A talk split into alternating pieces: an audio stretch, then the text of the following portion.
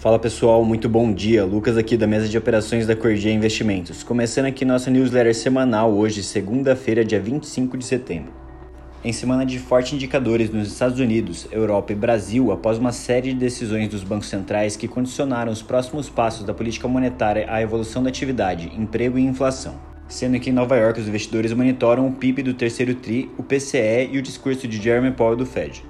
Enquanto isso, as principais bolsas da Ásia fecharam em queda, com a liquidação das incorporadoras chinesas em meio ao agravamento da situação da Evergrande, a qual anunciou que perdeu o acesso no mercado de dívida. Oficialmente, a proibição de emitir títulos decorre da investigação de uma subsidiária pelo regulador do mercado de Hong Kong, sendo que a pressão também se espalhou por outros setores após a S&P Global cortar a projeção do PIB chinês neste ano de 5,2% para 4,8%, citando justamente o setor imobiliário. Entrando aqui na parte de commodities, o petróleo volta a subir mais de 1%, na aposta da oferta apertada alimentada em parte por fundos de hedge. Enquanto o minério de ferro caiu 2,03% em Dalian e as cotações de aço recuaram na mínima do mês.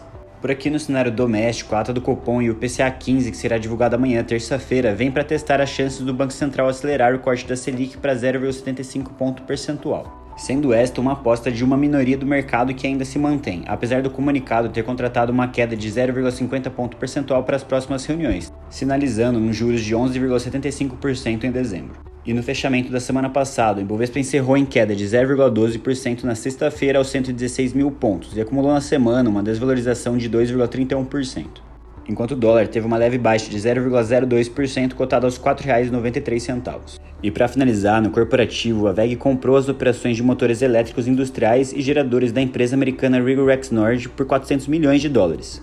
Sendo esta uma empresa com 10 fábricas em 7 países com uma receita operacional líquida de 541 milhões de dólares em 2022. Bom, por hoje é isso, tenham todos uma excelente semana e bons negócios.